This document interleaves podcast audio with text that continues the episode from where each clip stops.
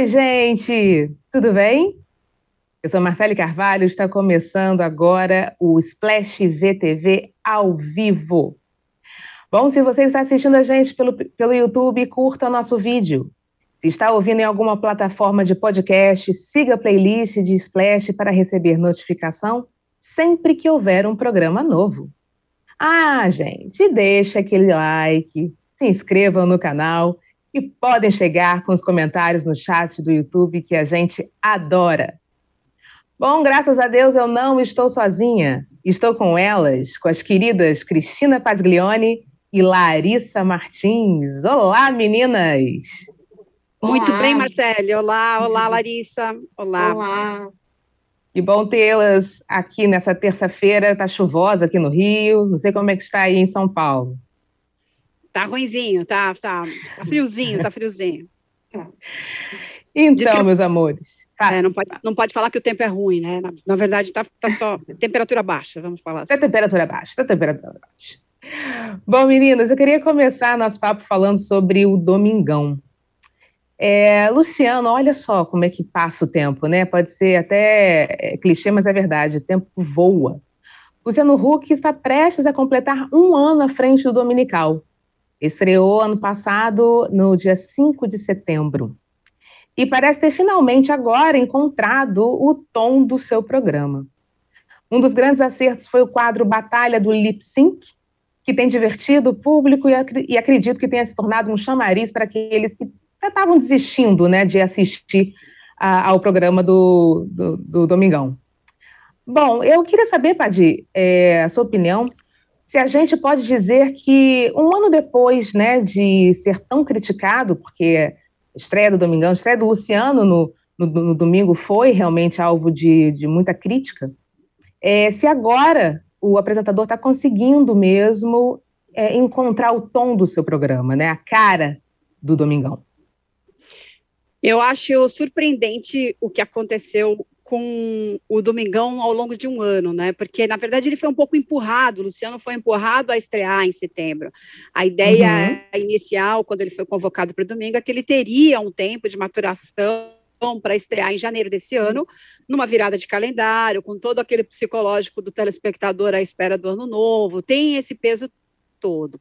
E ele foi empurrado para estrear logo depois do de ali no comecinho de setembro do ano passado, quando acabou a dança dos famosos com já Tiago Leifert e não mais Faustão, porque teve toda aquela confusão, Faustão acabou saindo antes da hora, houve ali um rompimento muito mal resolvido entre ele e Globo, a Globo não, ele acabou não se despedindo do público na tela da emissora, enfim, foi uma situação é, atípica. E o Luciano pegou esse programa dessa maneira, né, para conseguir fazer alguma coisa que fosse possível. E nesse sentido, eu acho que o programa está. É, agora, a Batalha do Lip Sync coloca, por exemplo, um quadro que o Faustão nunca teve. Então, a gente é, tem aí um, uma situação.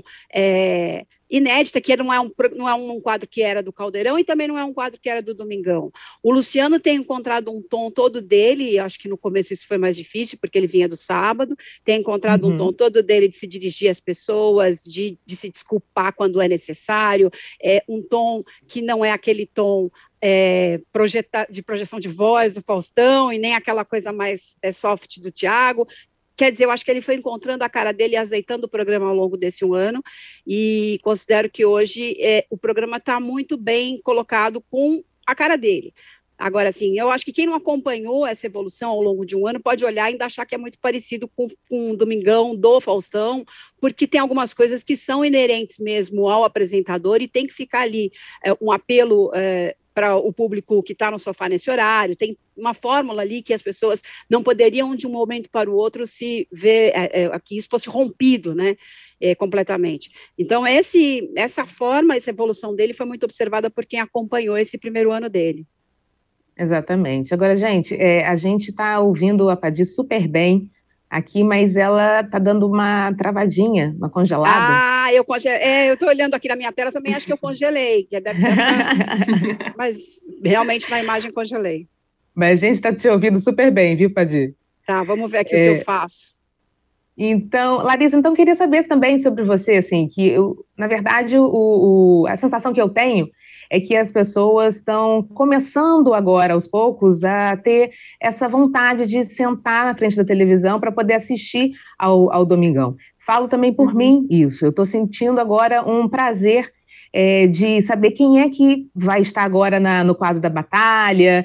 É, eu acho que esse quadro acaba, acabou chamando um pouco né, mais a atenção para que a gente pudesse é, sentar na frente da TV e, e, perceber essas diferenças, essas mudanças né, que o Luciano vem trazendo e a equipe dele toda vem trazendo para o programa. E a gente também pode perceber, não sei se é uma, uma viagem minha, mas enfim, é, que ele está começando também a, a, querer ser um pouco mais, chegar um pouco mais perto né, do público, ser é, mais popular.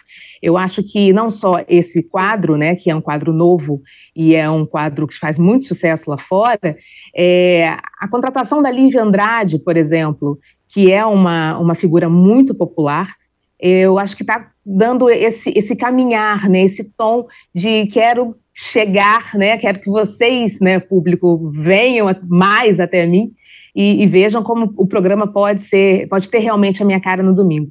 Não sei se você é, é notou isso também, se isso é uma sensação sua também, queria que você falasse Não, a respeito. Eu um acho que sim, eu acho que o Luciano começou com uma tarefa bastante difícil, que é substituir o Faustão, que estava na nossa TV desde sempre, tipo, eu mesma não me lembro no domingo sem Faustão, Uhum. É, no começo foi muito, fui bastante crítica ao Luciano, não gostava do jeito que ele entrou no programa, acho que tentava.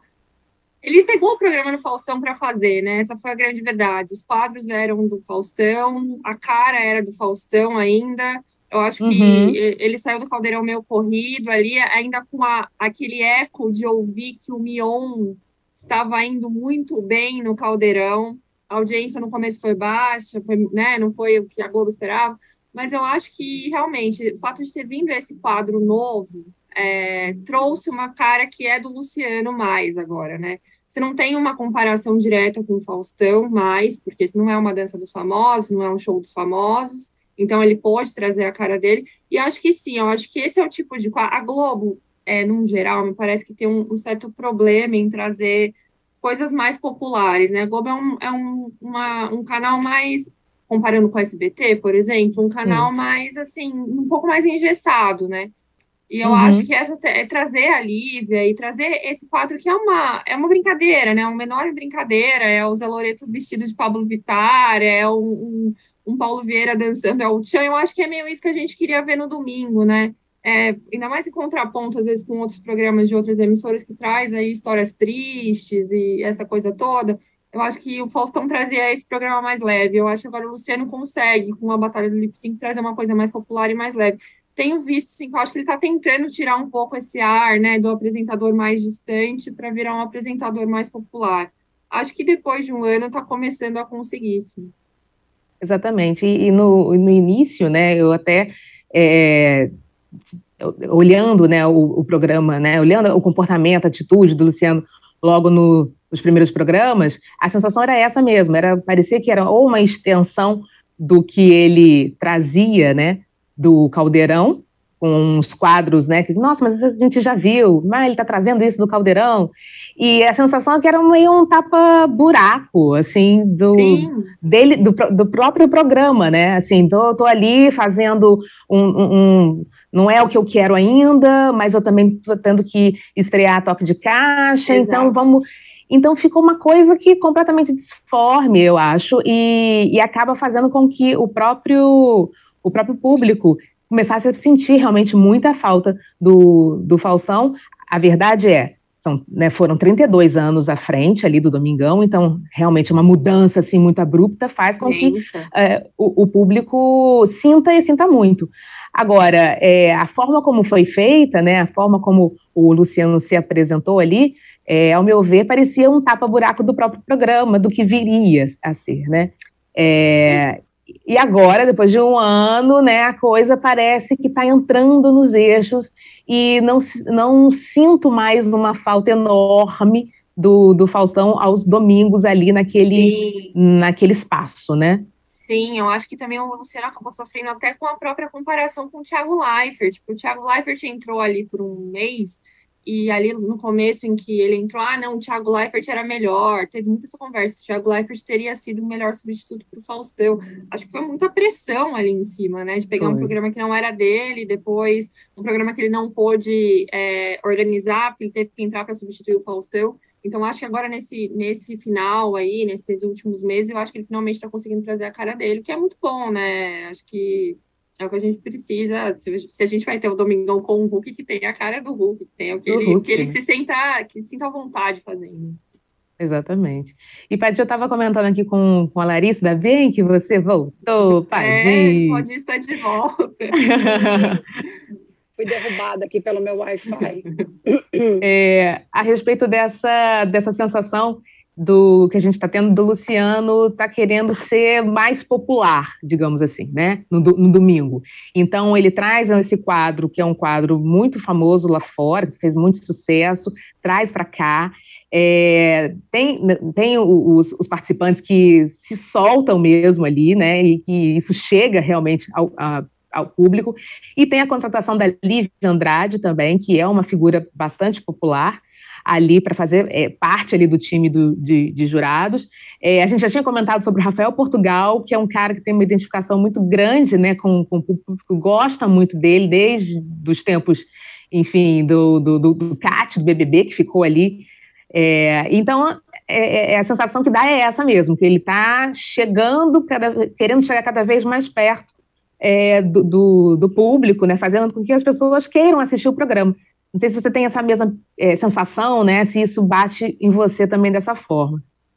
Sim, eu acho que desde o começo tinha aquela ideia de fazer algumas ações sociais, né, que ele fazia no Caldeirão, de trazer gente como a gente para a tela, é, uhum. e que tinham, que era uma espécie de assistencialismo com verniz ali. Eu acho que isso foi melhorando também, porque ele foi uhum. fazendo isso de uma maneira mais orgânica e que não fosse, não parecesse tão assistencialista, no sentido de fazer aquela, aquela ideia de princesa por um dia, sabe? Assim, então, uhum. eu acho que as ações Sim. que ele coloca em cena são ações quando ele coloca, são para ajudar um grupo, um coletivo, é, para ser um, para ensinar a pescar, como a gente fala, né? Que não é uhum. é o peixe por um dia, é ensinar as pessoas. Então isso tem, mas eu acho que ainda parecia uma coisa meio um cara muito, é, assim, um cara muito rico ajudando as pessoas que precisam. Eu acho que ele conseguiu se livrar um pouco dessa imagem, se misturar um pouco, claro, na medida do, do possível, né? Mas se não, não se misturar com misturar sua imagem com a imagem do socialmente de uma pessoa que precisa, mas ele se consegue falar numa linguagem mais próxima, que, que gere mais identificação do público. A Lívia vem para o programa com o Rafael Portugal, percebe como eles são de tribos diferentes, então eu acho que tem isso também, trazer segmentos diferentes para o programa. O Rafael é um cara muito popular entre a moçada, é um uhum. cara que é conhecido por quem não vê televisão também, porque é muito popular na internet, é ótimo, né? Ele é extremamente talentoso e ele consegue inserir a linguagem dele é, popular da internet, conhecida entre jovens num programa que é, é, origem da televisão, né? Que começou ali com, com televisão 50 anos. Acho que a minha imagem congelou de novo. Não, não. Agora acho que congelou. Agora sim. Agora foi. E perdemos um pouquinho a Padi. Daqui a pouco ela está de volta de novo. Bom, mas eu, eu Larissa, eu, eu acredito que seja esse é o caminho mesmo, né? Para realmente encontrar Acho lá o. Sim.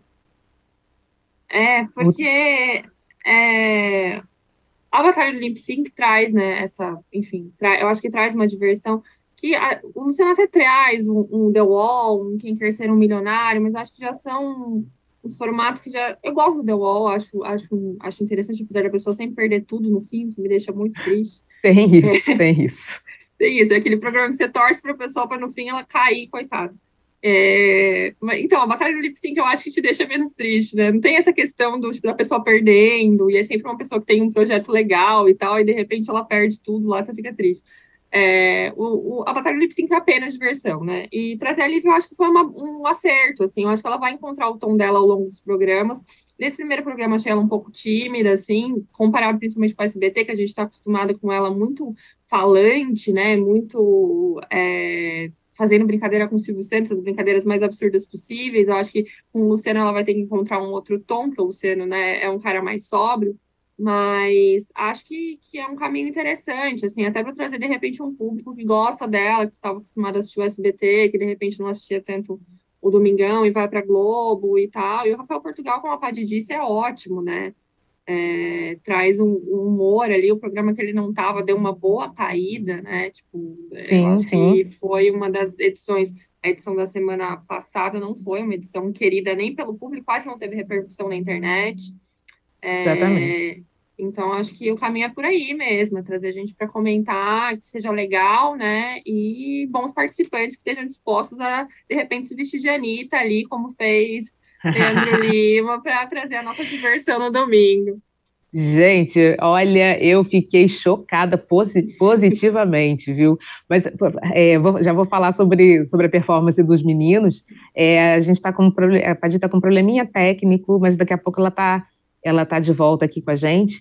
É, enfim, eu fiquei assim muito bem, é, bem impressionado com a performance, mas assim a, a, respeito da Lívia, da Lívia Andrade, é engraçado isso. Eu ouvi as pessoas comentando, né, falando assim, gente, mas ela é a cara do SBT. Será que ela vai conseguir se adequar, né? Porque geralmente quando você uhum. entra, as pessoas entram no, na Globo, né? É, tem, tem de uma a, a, ter um caminho meio engessado ali, né? Dela, da pessoa ficar mesmo assim com uma cara que não era a cara que ela foi conhecida e se destacou anteriormente. E eu concordo com você, eu achei também a Lívia ali um pouco é, é, querendo sentir o território ali, até onde ela podia, apesar da carta branca do Luciano, né? Que ela né, uhum. né, tem que ser o que ela é sempre. Mas, assim, onde ela podia falar, o que, que ela podia, qual é a brincadeira que ela podia fazer, né? Então, eu acho que aos poucos ela vai realmente pegando ali a, a cara do, do, do, programa, o que ela pode falar, o que ela não pode falar. Porque ela é uma pessoa altamente carismática, irreverente, sim, né? Sim. E, que, e que eu acho que é o caminho que o Luciano está buscando ali para os domingos dele, né? Sim, a Padiva, Padiva, você voltou? Voltei, não sei, tô, me pergunto, já, estou aí ou não estou? Voltou, está, estamos te vendo e te ouvindo, sem congelar. Isso. Exatamente. Bom, tudo bem. É, bom, é, voltei, estou aqui agora. Programa ao vivo é, é assim é, mesmo, gente. Eu peguei, Não tem jeito. Eu peguei, peguei esse pinzinho que estava falando sobre SBT, então, ela tem as, ela traz um público que zapeia, né? Mas ela, uhum. o SBT tem um tom mais popular, evidente, né? Ela trabalhava com o Silvio Santos, que é uma figura secular na TV, né? Está aí desde é, desde os anos 60. Então, é, não, a Lívia não, ela chegou bem depois, mas ela estava ela muito associada a essa figura do Silvio, né?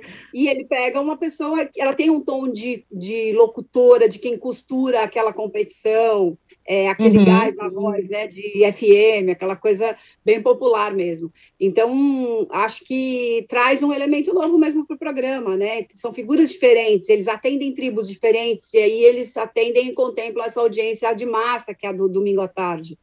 É, por tudo isso, Exatamente. acho que é um acerto. Mas eu tenho ficado realmente surpresa com o tom muito orgânico do Luciano à frente do programa, e eu acho que demorou para ele se sentir à vontade ali, para ele encontrar esse público do domingo que é maior que o do sábado, tem mais gente na frente da TV, tem um, uma, um público mais família né, na frente da televisão.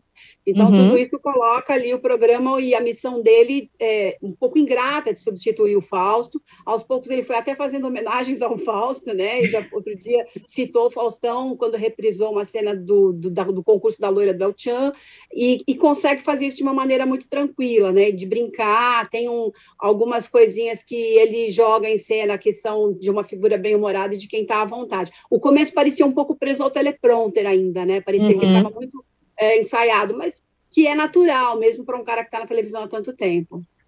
Exatamente. Agora, falando rapidinho aqui sobre o, a performance dos meninos, né?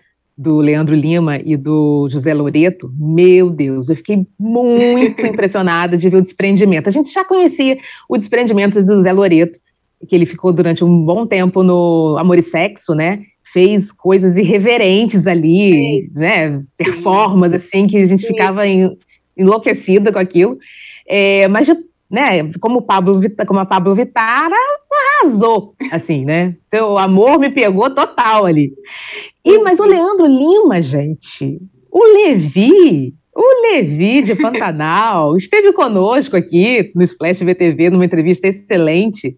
É, enfim, ele quebrou tudo com, com a Anitta, assim. A gente ficou realmente de, de, de queixo com aquilo, né? Ficou babando, como ele bem se apresentou ali, e justamente né, no domingo em que a Anitta recebe, fez história ali no VMA, recebendo um, um prêmio inédito aqui é, é, para artista brasileiro, enfim. É, queria que vocês falassem também rapidinho sobre isso, sobre a performance dele, sobre esse. É, a gente está falando muito sobre o quadro, eu acredito que esse quadro é, é, vai fazer com que as pessoas, né, os, os, os, artistas queiram participar dele, né? Porque eu, eu gostaria de fazer ali a minha performance, confesso. Ah, eu também, meu sonho.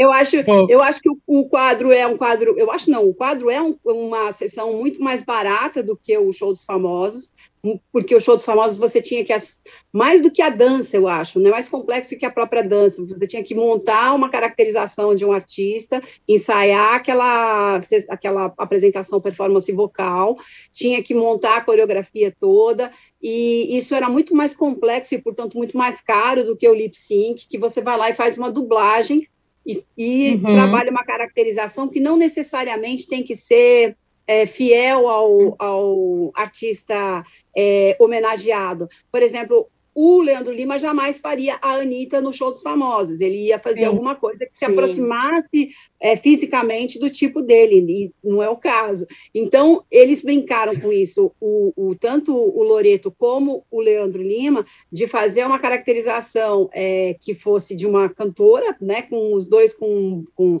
o, o Loreto não, mas o, o, Lima com barba e tudo, ah. e o, o Leandro subiu no salto, que foi muito bem observado pela Lívia, sim, faz toda a diferença, mas eu, quando vi uhum. o Loreto, achei que era imbatível aquilo, e veio o outro e fez uma outra brincadeira melhor. O Loreto brincou também com essa imagem do, do macho, né? Porque ele, ele entra de rock balboa no, no palco e depois ele se transforma. Uhum. Então é, uma, é um tributo também a essa é, a, a, ao, ao, não preconceito, né? A, a maneira de você é, virar menino e menina, como diria Pepeu Gomes nos velhos tempos, do mesmo tempo. Então, assim, é, é, maravilhoso. Agora, semana passada, eu acho que eu cheguei a falar aqui que a gente, eu tive um pouquinho de decepção, porque eu fiquei muito pilhada no Paulo Vieira, da estreia, na Letícia, na Colim.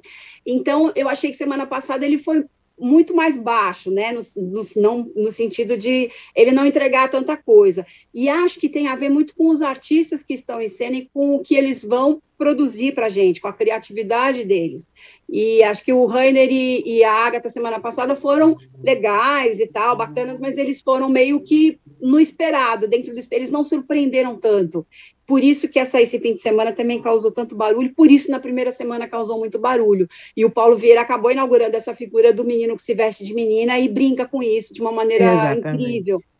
Então é isso, assim, tem muito a ver com os artistas que estão lá também, ele tem esse peso. Semana passada também o programa sofreu sem o Rafael Portugal, que não estava. Foi. É, e aí todo esse conjunto tem um entrega, né, um, uma, um, um, uma brincadeira, uma emoção, um envolvimento do público que depende de um time mesmo, é aquela velha história de televisão feita em equipe. Você me faltou um, já deu um, né, já, já sentimos um, um buraquinho, apesar do externo de semana passada ter ido super bem, né? É. Vamos ver o que as pessoas estão falando aqui. Olha, o Rogério Melo Franco diz o seguinte: o lip sync vai enjoar muito rápido se continuar meio sem gracinha. Oh, você acha, Rogério? E ele diz o seguinte: que também prometeu mais do que entregou. Só o Paulo Vieira realmente brilhou. Gente, não, aí eu vou brilhou. ter que fazer, né, eu vou ter que fazer justiça aos dois. Nossa, na hora que o José Loreto entrou, eu, eu tava assistindo um programa meio assim. Na hora que ele entrou, eu falei, nossa, não, é justamente isso que eu quero ver na minha TV, obrigada. Não, o, é. Paulo Vieira, o Paulo Vieira é ótimo, é difícil, é difícil você bater o Paulo Vieira em qualquer coisa, né? Ele é um em entrevista, em performance e tal. Mas, né, acho que os meninos entregaram bem também nesse último fim de semana aí. Não, surpreenderam muito. Esse desprendimento total foi ótimo. A Beatriz Medeiros diz o seguinte: o melhor foi a dona Deia, ri horrores ah, é. com ela. Realmente, a mãe do Paulo Gustavo, né, que estava lá na, na, na bancada também, né? Nosso querido Paulo Gustavo. Engraçado, toda vez que ela abria a boca para falar alguma coisa, imediatamente eu lembrava do Paulo Gustavo. Não, ela é a própria é, Dona Hermínia, né? né? É ela é incrível é... como ele fez, assim, ela é realmente é igualzinha.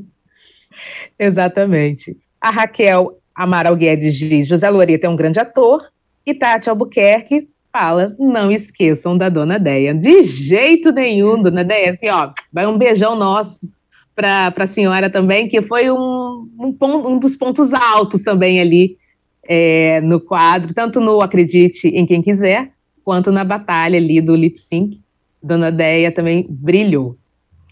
Bom, meninas, é... deixa eu ver aqui se está faltando alguma coisa para a gente falar desse assunto ainda. É... Acredito que não. É... Acho que a gente vai começar a pensar no intervalo, mas antes disso, quero dar um recado rapidinho. Se você está assistindo essa, essa, essa live, esse podcast, não esqueça de deixar seu like, se inscrever no canal e deixar seus comentários, tá? E eu quero saber também, depois do intervalo, pode ser, é, quem vocês gostariam de ver no, na batalha do lip sync? Tanto vocês, minhas queridas, quanto o público também. Mas a gente está correndo aqui eu vou para o intervalo. Paulinho, se puder soltar. Bora mudar de canal? Ponto de vista médico, quando é que começa de fato a introdução alimentar? Foi a partir do ronco que você descobriu que tinha apneia? Como é que foi? Atividade física sem check-up pode ser perigosa. Pode mesmo?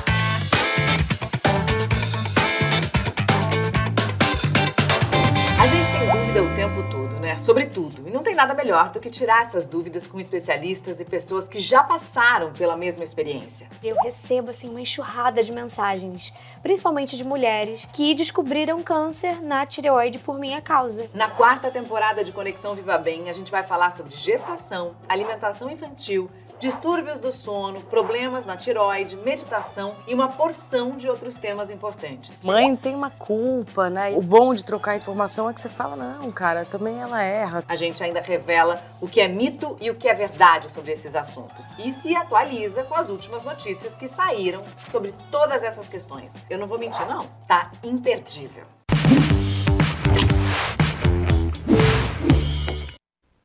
Oi, gente! Voltamos? e antes de mais nada, eu queria agradecer que a gente acabou de receber aqui um super chat, obrigada, da Carolina. A Carolina deu um super chat aqui para gente, uh, dizendo o seguinte: Portugal é subúrbio carioca, ele é muito gente. Zona Oeste Carioca representando. Beijos, meninas. Vocês são maravilhosas. Obrigada, Carolina. Obrigada. Um superchat pra gente aqui, pro programa. Muito obrigada, viu? E aqui, antes da gente começar, é, no segundo, esse segundo tempo, eu fiz uma pergunta para vocês ali a respeito do quem vocês querem ver no lip sync, né? Vocês pensaram aí, meninas? Eu quero ver Mar... o Marcelo Adnet no lip sync. Ai. Hum. Ia ser Batalhando ótimo. com quem, Padir? Caramba, hein? Podia ser com a Tata Werneck. Olha, ia ser uma coisa bem a, a, moda MTV, né? Comédia MTV, assim. Acho que seria bem legal. Muito bom. Larissa, você? Eu pensei também no, no MTV, eu pensei no Marcos Mion. Acho que ele já fazia isso no MTV ah. um pouco, acho que ia ser bem interessante. Muito boa, Exato. muito boa sugestão. Exatamente. E eu vou dizer que eu queria, sabe quem? Eu queria ver, já que está todo soltinho, queria ver Luciano Huck fazendo o próprio quadro, dublando. Queria ver, queria ver. Bom, meninos, é... eu acho que ele não ia conseguir, não, o Marcelo, porque ele fez aquela cena lá do com a, com a Eva, né, com a filhinha uhum. dele. Foi um sacrifício, né? Ele, ele é muito rebolado. Mas aí que dá graça. Angélica conseguiria, podia botar a esposa a Angélica. Sim. A Angélica, daria conta. A Angélica ah, boa. é uma showwoman, mas o Luciano não nasceu para isso, não. Ele, assim, você pode querer tudo. A pessoa já está indo bem ali, tá quietinho. Já está soltinho, né, Padir? Já está indo legal. É. Muito bom. Bom, gente, lembrando que se você não deixou seu like nessa live, a hora é agora, viu? Além disso, se inscreve no canal e manda seus comentários que a gente adora ler aqui. Bom, é, a gente está agora para um segundo momento e a gente não pode deixar de comentar o que aconteceu também nesse domingo. Tudo aconteceu domingo, né? A gente não pode deixar de, de falar a respeito do debate entre os presidenciáveis que aconteceu no domingo, que foi promovido pela Band, TV Cultura, UOL e Folha. A Band, inclusive, é, chegou a vencer a Globo na audiência na Grande São Paulo com o debate. E eu vi que a Padir escreveu sobre isso, né, Padir, a respeito dessa é, audiência que a, que, a, que, o, que, a Band né, acabou ganhando, inclusive, da, da, da, Globo. Eu queria que você falasse um pouquinho a respeito disso, sobre esse aumento né, da, da audiência da emissora, com debate, acredito até que tenha surpreendido, é, já que o público não costuma assim, mudar de canal e, e dar uma audiência tão grande é, quando é política. Geralmente, a gente até estava conversando isso ontem, né? Geralmente é, é, é, futebol, campeonatos, final de campeonato e tal. E queria que você falasse um pouquinho sobre isso. Chegou a te surpreender mesmo, Padir, essa esse aumento né, na audiência da Band com o debate dos presidenciáveis? Eu contava com um bom aumento, mas um bom aumento de audiência seria assim: dobrar a audiência, 100% a mais, né? É, chegar a 10. A Bandeirantes dá, costuma dar quatro, não mais que quatro pontos nas noites de domingo, nesse horário das 9 às 10, 11 horas ali. E, na verdade, já chegando no fim da noite, menos até. Mas uhum. é, o, nesse horário a gente tem uma fragmentação boa entre Globo, SBT e Record. Na verdade, é o horário que mais fragmenta a audiência, acho que é o dia, né? O domingo, do, da tarde até a noite, é o dia que é mais fragmentado a audiência, é o domingo. Então, uhum. a Globo a Globo não tem os 20 pontos da, do horário da semana, 25, 29, que é o que tem dado Pantanal, 30. A sim, Globo sim. tem 15, 16, 18. Quando está em 18, Fantástico está muito bem. E aí o SBT ainda tem 8, a Record ainda tem 9 ou 10. Então, é um horário mais é, bem distribuído nesse sentido. A Globo não tem uma liderança tão folgada no, no domingo à noite. Então, a, a, a, Globo né, não tem uma liderança tão folgada e a Bandeirantes ia abocanhar alguma coisa disso. Eu não esperava que desse, por exemplo, que, que vencesse o, o, a Globo. Não venceu o Fantástico na média, mas chegou a vencer alguns minutos do Fantástico. E depois, quando acabou o Fantástico, o debate dominou a liderança da, da audiência, o que demonstrou um grande interesse das pessoas pelo assunto. E a gente está falando aí de um horário que já era 10 e meia para 11 da noite, é, que devia arrefecer e a Bandeirantes conseguiu ultrapassar a Globo. Então, deu a, a Band venceu aconteceu em São Paulo, na Grande São Paulo, que é o grande mercado de interesse das TVs, porque concentra o maior número de publicidade, investimentos e tal. A, a, a Band venceu por 0,1, vai 13,7 a 13,6. É quase Olha. um empate técnico, né? Mas não é um empate técnico porque a gente sabe que na TV paga eh, os, os canais se estapeiam por decimais. Então é realmente uma vitória da Band, vamos é. colocar dessa forma. E eu, o, o, que a gente falou de futebol é o seguinte, por exemplo, a, a, eu até cheguei a escrever, achei que era a maior audiência do ano, porque esqueci que o, a final do Mundial de Clubes foi exibida pela Band no começo do ano. E chegou a dar 30 pontos na Bandeirantes. O que quer dizer isso? Assim, quando você tem um time importante que está numa final de um grande campeonato como é o Mundial de Clubes, o, o, torcedor vai atrás do, de onde tiver o, o, time dele, e por isso a gente tem visto essa fragmentação também de direitos esportivos. Ele vai atrás do streaming, do YouTube, aonde está o jogo, ele Sim. vai atrás. Assim, é tipo uma formiguinha atrás do açúcar. E aí, esse lance do futebol tem um poder de motivação para mudar de canal muito maior que política. Então, Sim. a mim surpreendeu surpreendeu muito, achei muito legal que as pessoas estivessem interessadas. Acho que teve também esse componente do Bolsonaro ir ou não ir ao debate, então já causou um suspense, né? Virou um thriller de suspense aquilo. E era o primeiro encontro dele com Lula depois de toda a questão da prisão do Lula, a batalha para sair da prisão, o bate-boca sempre à distância. Era a primeira vez que eles se veriam juntos no, no mesmo na, na, mesmo enquadramento, assim. E eu acho que teve muito disso também, porque o debate para governo de São Paulo, por exemplo, no começo de agosto, na Bandeirantes, não chegou a quatro pontos, só para a gente ter uma Olha ideia. Assim. Exatamente. Larissa, eu quero saber a tua opinião, mas antes disso eu quero agradecer que a gente ganhou mais um superchat, tá? Daniel Miyagi. Obrigada, Daniel. E ele tá perguntando, né, é, se esses debates não estão muito engessados. É, eu eu assisti ao debate ali, eu não achei ele muito, muito engessado. Eu achei um tom, por mais que tenha tido ali alguns momentos, né, lamentáveis, né, é, mas eu achei um tom ali é, é, sem, sem ofensas, né, assim, xingamentos, né? O que a gente às vezes via em, outros, em outros, outras situações. Torno a dizer, apesar de situações realmente ali desnecessárias, né? E que não, não, não deveriam ter ocorrido é, no, no debate que você está apresentando as suas ideias, né? teria que apresentar suas ideias. É, mas, enfim, eu não senti muito isso, não. Queria saber de vocês, meninas, se vocês acham, né, que esse, como o Daniel falou aqui, se acha que está muito engessado, ou se não, se realmente é, é, é, só, só, o tom mesmo que foi um pouco mais baixo, digamos assim, né? Não, não foi aquela coisa. Falar uma coisinha. Eu queria só lembrar uma coisa que o, a, o debate conseguiu de um, de um, acho que da última eleição para cá, o, o, os debates têm encontrado uma fórmula menos engessada do que já foi. Ele é mais engessado do que os debates de 89, quando a gente começou com o debate na, na, no processo de redemocratização e aquele debate lendário da Marília Gabriela em 89, em que os microfones ficavam todos abertos e, o, e, um interrompia o outro quando queria, aquilo era divertidíssimo.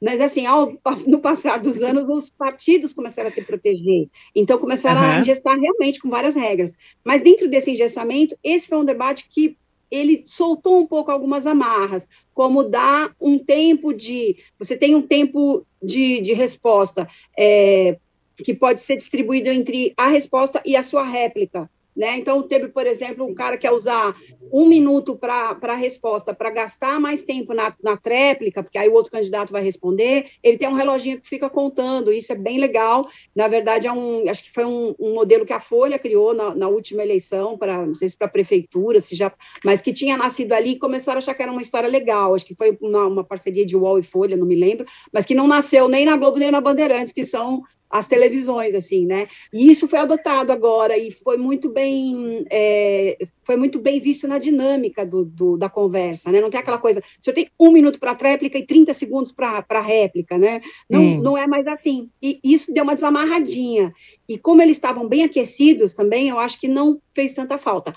Mas ele é mais amarrado que os de, dos anos 90 e tal, ele é mais amarrado, com alguma possibilidade de se soltar um pouco agora. Desculpa, Lari, é só porque Não, eu sou isso? velhinha. Eu sou velhinha, eu 89, precisava falar isso. Você é muito menina.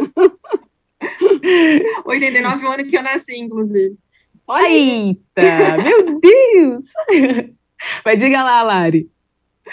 Não, eu acho que talvez a gente tenha essa impressão do engessamento, porque o que as pessoas querem ver é o confronto Lula-Bolsonaro, né? E é necessário fazer perguntas para os outros candidatos. Você vê que tem hora que fala, não, Lula, você tem que perguntar para Simone ou para Soraya. Mas é porque dentro de um debate você tem que dar espaço para todos os, os, candidatos que foram convidados. Então, não tem como. Se você abrir isso também, você vai ter realmente vai ter candidato que não vai falar, né? Até porque tinha candidato que as pessoas mal sabiam que estavam concorrendo, né? Exatamente. Então, eu acho que isso talvez dê impressão para o público de um certo engessamento, porque você tem menos confrontos. Às vezes, obviamente, uma pergunta para Soraya ou para Simone vai ser menos incisiva do que uma pergunta do Lula para o Bolsonaro. Isso é, é óbvio, do Ciro para o Lula, do Ciro para o Bolsonaro. Não, não tem como todos os candidatos perguntarem para o Bolsonaro. Talvez as perguntas dos jornalistas também teve gente que eu vi reclamações de que os jornalistas não estão sendo tão incisivos, né? Estão fazendo perguntas mais sei, eu acho que não, assim, eu acho que está dentro do que precisa ser perguntado, não sei também se, se, se, a gente precisa o tempo inteiro ser tão, tão incisivo ali, ou o que você também vai receber de pergunta de um cara, por exemplo, que está se blindando o tempo inteiro, como é o caso do Bolsonaro, né, que não quer responder a certas questões e tal. Então, eu acho que foi um, um, debate interessante. Eu acho que isso que a Paty falou é verdade, assim, é, de ter essa dinâmica diferente, de você poder responder ali, não ser réplica, tréplica. Eu acho que isso já deu uma melhorada boa, assim, na, na dinâmica. Um pouco Exatamente. engessado, mas acho que não, não tanto quanto já foi mesmo, não. Eu lembro ali dos debates do, dos anos 2000 que eu assisti ali, quando comecei a votar, eram bem mais é, é, fechadinhos, né? Agora, curioso... Fala, Paty, fala. Não, não, eu concordo, é isso mesmo, assim, já foi pior, assim, é isso que eu, que eu penso. E também tem que dar espaço para os outros falarem, não dá. Uma, uma coisa que tinha também nos anos é, em 89 eram pessoas menos dependentes de marqueteiros. Essa figura de quem vai lá e fica soprando o que o cara tem que falar, uhum. ela já foi mais orgânica. Hoje ela tem uma série de tecnicidades que acaba prejudicando alguns. Tem gente que sabe falar muito bem, que não precisa disso, e tem gente que segue muito isso. É, eu penso uhum. que por exemplo, em 89 você tinha o Maluf, tinha o Brizola e tinha o Lula no mesmo debate.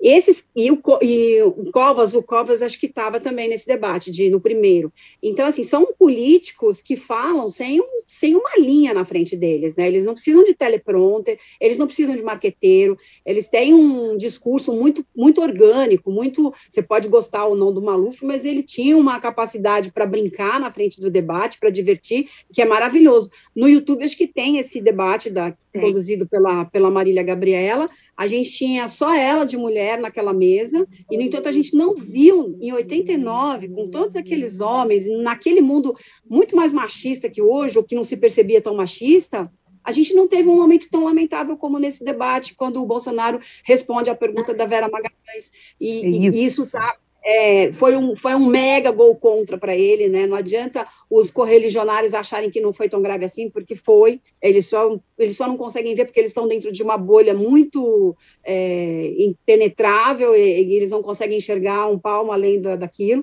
Mas foi um super gol contra. E eu fico chocada com isso, né? Em 89 você tinha ali com com aquele conjunto, naquela época, um respeito maior a uma única mulher e ela botava ordem na casa de uma maneira maravilhosa. Esse, esse debate está no YouTube para quem quiser ver. E aí tem Maluf fazendo gracinha, Covas, Brizola, é, toda essa turma ali que não precisava de marqueteiro. Exatamente. E a gente tem hoje, né, muita, muita força, que não deixa passar nada, as redes sociais. Né? A gente tem o, o, o Twitter, principalmente, que é o grande termômetro de, de tudo. E numa situação como essa, obviamente, como você bem falou, num ataque gratuito, completamente gratuito como esse, é aí realmente que as pessoas não deixam passar nada mesmo e estão lá todas as, as, impressões, os comentários a respeito desse, dessa situação realmente desnecessária e lamentável é, um, do, do, presidente candidato à, à reeleição. É, e, e, justamente comentando, falando sobre é, a rede social, a, desde, desde, desde que Twitter começou, né? Eu falo do Twitter porque o Twitter é um grande termômetro, né?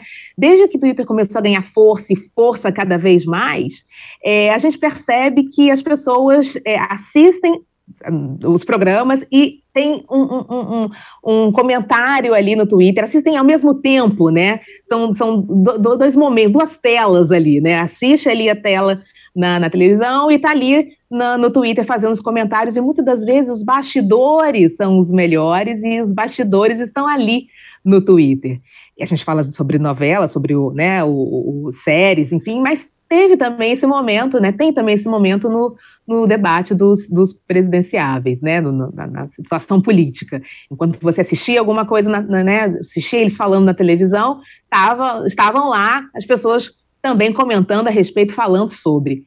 É, vocês acreditam que o, o, né, os, não, os bastidores às vezes são muito melhores e estão lá, mas que o Twitter acaba, de uma certa forma, é, atrapalhando, muito entre aspas, ou então fazendo com que ganhe mais caldo, né? Toda essa confusão, essa, essa situação, esse momento, principalmente político que a gente está vivendo, vira uma novela, vira. O que vocês acham que, que acaba é, é, sendo né, o Twitter numa situação como essa? Eu acho que vira assim, vira uma novela, vira um, é basicamente a mesma dinâmica, né? Você tá ali vendo e comentando do mesmo jeito que você comenta futebol, jogo de futebol, você comenta Exato. novela e você comenta debate. E é doido porque, assim, tanto você consegue ver coisas que você não viu na tela, né? Aquela briga que teve ali de bastidores. Tinha vídeo no Twitter de um jeito que você não conseguia ver na Band. Então, tem uhum. aquela, aquele comentário de gente falando que parecia barraco da Fazenda, não sei o quê. Que... Então, você tem muitas, né? Vira entretenimento mesmo. Por virar entretenimento, de certa maneira, embora seja uma coisa muito séria, mas acaba virando entretenimento, o Twitter acaba funcionando do mesmo modo que funciona quando a gente está assistindo Big Brother, né? É, é, muito curioso de ver, e é muito curioso também de ver como que isso acaba também puxando a audiência de certa forma. Muito embora o Twitter seja uma bolinha, né? É, uhum. Às vezes você tá ali passando, ah, você esqueceu que tem debate, ou não sei o que, você vê as pessoas estão comentando ali, que você quer ligar a TV, que você quer ver, porque você quer comentar junto, né? Então, as redes sociais têm essa força muito maluca que agora eu acho que muito mais, assim, quando o Twitter começou em 2009, eu usava também para, às vezes a gente comentava TV, mas, gente, era tipo 15 pessoas ali na timeline. Hoje em dia é, é uma coisa muito maior, e, né, com essa coisa de poder reproduzir vídeo e tudo muito rápido, então a gente tem inclusive informações a mais, né? É uma segunda tela que traz mais coisas do que às vezes a própria TV, né? Os uhum. bastidores, uhum. outras informações, checagem de fatos muito rápida, às vezes quando um deles mente ali, você já tem alguém que já trouxe o vídeo dele falando, ou uma informação, uma matéria e tal. Então é uma dinâmica interessante, assim, de você pensar com política virou também entretenimento, né? Exatamente. Mas o bom de virar também. entretenimento é que você arrasta pessoas que, é, teoricamente, não aguentam, não gostam de falar de política. Essa é a Sim. parte boa. Você arrasta é. um público que é, trata a política como se fosse uma coisa desagradável, não gosta de falar de política, e é necessário, porque política está em tudo do nosso dia a dia. É, então, isso arrasta algumas pessoas para lá o Twitter se beneficia daquele debate, o debate se beneficia do Twitter. A pessoa não desliga a televisão e não desliga a outra tela, ou ela zapeia né, entre uma coisa e outra, é, normalmente com duas telas, normalmente com o celular na mão, fazendo Twitter.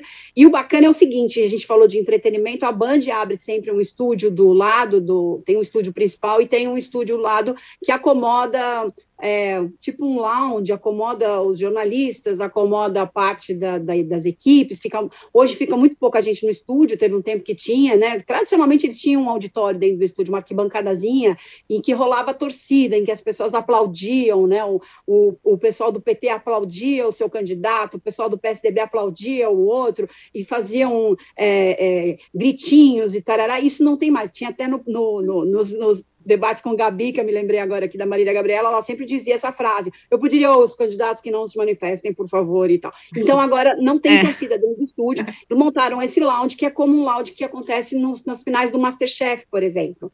E as finais do Masterchef nunca provocaram o que esse lounge provocou no domingo, porque no encontro entre alguns eh, torcedores ali de Jair Bolsonaro e Lula, houve uma briga ali entre o Ricardo Salles e o André Janones, Janones. e essa história veio parar no Twitter.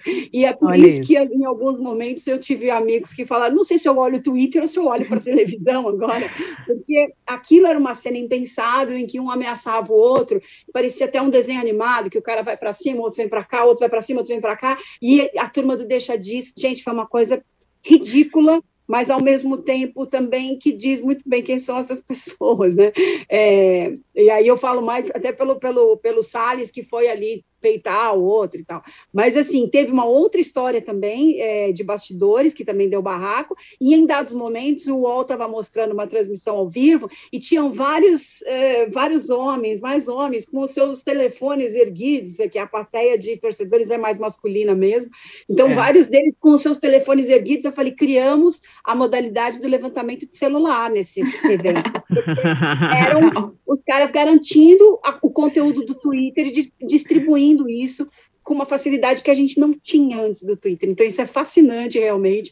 Isso é um dado que a gente, para mim, que era uma pessoa saudosista de debates como o de 89, passei um tempo meio triste com esse engessamento, encontrei agora uma alegria de bastidores de, de debate, que é essa. Ali não tem regra, não é nada engessado, e algumas, os barracos acontecem e são mostrados em tempo real. Isso é maravilhoso, né? Exatamente.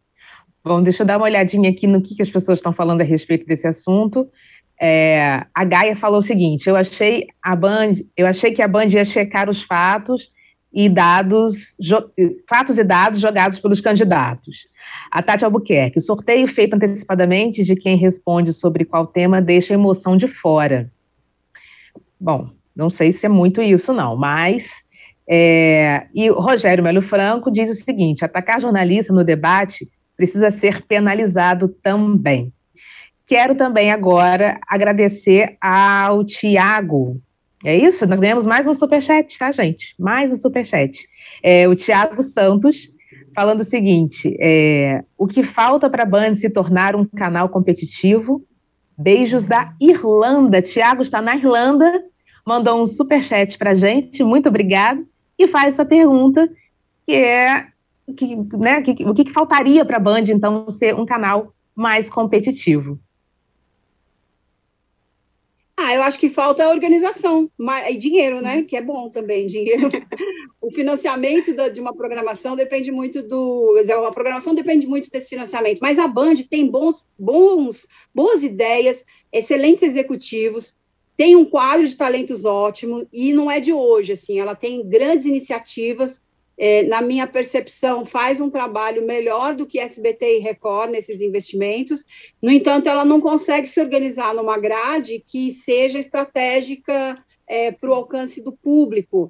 Eu uhum. realmente não sei o que acontece na Band, mas eu acho que tem a ver com, as, com, alguma questão administrativa mesmo, assim. Por exemplo, eles contrataram Mariana Godoy no meio da pandemia e não sabiam o que fazer com ela. É, isso é um claro exemplo de falta de planejamento. Eles chegaram a anunciar um programa, depois não era bem aquilo, depois chegaram a anunciar outro. O Rony Fon, que agora parece que assinou com a Rede TV, também saiu da Gazeta, foi imediatamente chamado para fazer alguma coisa lá, não aconteceu. É, quer dizer, eu acho que eles criam algumas espumas que não se consumam, não se, não se efetivam, e o caso da Mariana é claramente uma questão de planejamento. Não é a primeira vez, eles, eles tratam, é, eles fazem isso já há algum tempo, né? As coisas têm um andamento é, para um, um lado, de repente vão para o outro. O canal fez um trabalho imenso de se tratar como canal do esporte, de uma hora para outra abandonou isso, agora quis resgatar no domingo. Então, uhum. tem uma questão. Isso, claro que um pouco da falta de planejamento tem a ver com a grana, porque às vezes você está lá sonhando com mil ideias que não vão se realizar, quando você vai ver na prática, não dá para acontecer daquela forma mas eu acho que é, tem é uma questão administrativa, porque talentos eles têm de sobra ali. E uma sensação que me, que me dá que eles querem abraçar o mundo com as pernas, né? E é, aí é. Não, não sabe depois muito bem o que fazer com, com os talentos que tem, uhum. que tem ali. Tem questão de, de, de, de dinheiro, né? Tem, obviamente. Mas, assim, você vê eles investiram muito na, na, na no Faustão, né? Uma, todos os dias, né? Então vamos lá, vamos, vamos tirar, botar algo realmente interessante nesse horário que dava traço, né?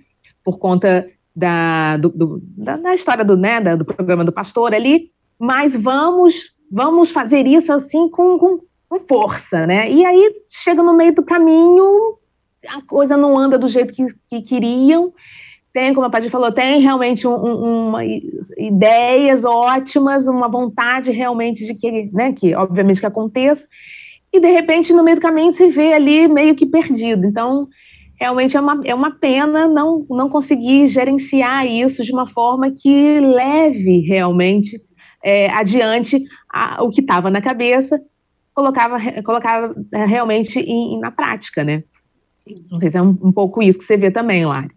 Eu acho que é falta de organização. Eu acho que a Band, até com bons programas, como é o caso do Masterchef, que deu uma super audiência, era, era um carro-chefe, eles têm problema com horário, eles têm problema com a, o tamanho daquela edição. Tem, gente, tem muita gente que prefere ver no YouTube hoje em dia, ao invés de ver na TV, porque o programa termina depois da meia-noite. E eles nunca pensaram em, por exemplo, dar uma meditada naquilo para ver se diminuindo voltava uma audiência eu acho que eles se perdem, inclusive, em programas de sucesso, né? Em programas que tinham tudo para dar certo e, de repente, por uma falta de organização, uma falta de planejamento básica, às vezes, até de uma coisa simples, né? É, não, não dá tão certo. Mas é um canal que, que teria tudo, né? Para realmente dar certo, como vocês falaram. Tem talento, tem, tem bons programas, tem.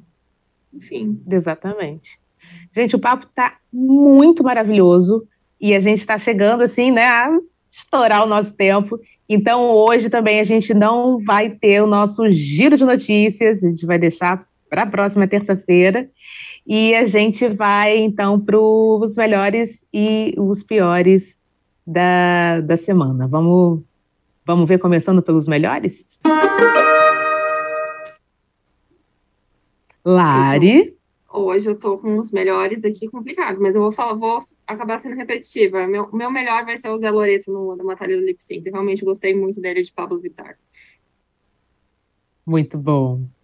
O meu é, melhor é, vai para meu melhor vai para o conjunto das sabatinas de William Bonner e Renata Vasconcelos no Jornal Nacional. Eu acho que eles conseguiram alcançar um tom que fosse incisivo, sem ser grosseiros. É, eu vou de novo. A gente falou já de Jair Bolsonaro aqui semana passada, porque ele foi o primeiro, né? Mas ao longo da semana a gente pode é, perceber que existia no tom de Renata e Bonner um tom é, amistoso, mas o conteúdo, uma forma amistosa com o conteúdo necessário e contundente. Acho que isso foi feito com os outros candidatos e aconteceu de uma forma mais ríspida com o Bolsonaro, porque ele, de fato, trouxe mais mentiras à tona, foi mais interrompido uhum. é, que os outros, e isso gerou uma sensação de atrito maior, mas o tom deles inicial, e a gente vai pela primeira pergunta, que era é, é, é, era com o Bolsonaro era parecido com os demais. O Lula também foi apertado na primeira é, pergunta, com aquele, com aquele perdãozinho da Globo antes, né? O senhor não deve nada à justiça, porque o Jornal Nacional expôs muito todas as investigações em cima dele, de em algum momento também deu muita corda para o Sérgio Moro, enfim, eu acho que foi um pouco um pedido de, é, tudo bem, ok, o senhor não deve nada, e eles, o PT está até usando esse, esse recorte para a campanha. Mas o fato é que eles tiveram um tom igual, e o, eu acho que o Lula foi tão cobrado quanto o Bolsonaro, o, e os outros que não foram propriamente presidentes até agora, né, o Ciro foi governador, não foi presidente, foram menos cobrados no sentido de que eles não têm muito o que é, um passado para apresentar, mas foram cobrados em relação a partido. Tá? Quer dizer, eu acho que eles foram bem de conteúdo e de forma. Eu acho que é, antes eles tinham uma forma que parecia mais ríspida, e agora eles foram hum, é, mais, é, vamos dizer, tiveram uma certa cortesia, é, mesmo quando estavam enfiando a faca, né? Não pode falar enfiar a faca, mas assim, no sentido figurado. no sentido figurado, eu quero dizer. Bom, o, o meu vai para Leandro Lima, que realmente me surpreendeu com a performance, né, de como Anitta, em, em duas situações, né, de como, como, como Anitta. É, Leandro, assim, foi um arraso, um sucesso que culminou justamente no, no justamente no, no, no, domingo em que a Anitta leva aí o prêmio do VMA. Então, mais feliz com a escolha, ele não poderia ter sido. Vamos para os piores, meninas? Lari? Ah, os pior, o pior acho que não tem dúvida aí é Bolsonaro atacando gratuitamente, desnecessariamente a Vera Magalhães, depois ela fazer uma pergunta para ele no debate, um desrespeito total, não só com ela, mas com as mulheres em geral, ele tem essa mania de subir o tom aí com mulheres de um jeito um pouco bastante desnecessário, e acho que foi lamentável, foi lamentável para ele enquanto candidato, foi lamentável no momento, lamentável em, em muitos sentidos aí, então o pior da semana com certeza é isso. Pode Eu vou, eu vou também, evidentemente, voltar aqui na, nessa cena como pior da semana, mas eu acho que essa cena ajuda, de alguma forma, ela traz todo, toda a repercussão dela, traz uma coisa muito boa, que é levantar essa discussão sobre o tchutchuca, né, o, que, que uhum. vira onça com, com as mulheres e, e é tchutchuca com os homens, né, o, a misoginia, a maneira de tratar, a, a, a falta de lisura de alguém que é perguntado sobre vacinas e consegue dar uma resposta daquelas, e o Sim. problema muito sério, que acho que tem um problema sexual com essa pessoa, né, porque toda vez que ele é questionado, ele trata de alguma questão é, que diz respeito a isso e que tenta atacar é, o outro e desmerecer o outro nos, na sua, nas suas questões pessoais é, e mais íntimas, né, vamos dizer assim. Então, eu vejo que a pessoa tem um problema sério com isso, não sei se a psiquiatria daria jeito, eu acho que não, mas o fato é que o, a cena ruim trouxe a discussão à tona. E a resposta dele para o Ciro também é muito ruim, né? Quando ele levanta uma frase do Ciro de 20 anos atrás, que Sim. também trouxe agora uma repercussão da Patrícia Pilar, explicando, Patrícia. por favor, parem de falar de mim. É, então, essas, esses dois pontos trazem para discussão assuntos que nos dizem respeito a nós mulheres sobre misoginia, o tratamento com o outro e o, e o desrespeito profundo com uma pessoa que está ali fazendo uma pergunta técnica e o cara não consegue responder e ele se joga é, numa agressão dessas. Pois é. O meu não poderia ser diferente, corroboro com as meninas, uma situação lamentável, para falar o mínimo, né? Lamentável que nós vimos é, dessa agressão dessa, né, contra a jornalista Vera Magalhães. Bom, meninas, é, vamos ficando por aqui. Lembrando que tem Central Splash hoje, às 18 horas, com Aline Ramos, Chico Barney e Lucas Pazin. E a gente vai ficando por aqui nessa terça-feira, com um tempinho, com uma carinha mais ou menos, mas com muito, muito, muito quente aqui nesse, nessa conversa desse trio, juntamente com vocês aí nos assistindo, obrigada pelos superchats. E terça-feira que vem a gente está de volta. Meninas, um beijo, obrigada pela companhia beijo. de sempre. Tchau. Obrigada, gente. Tchau, obrigada.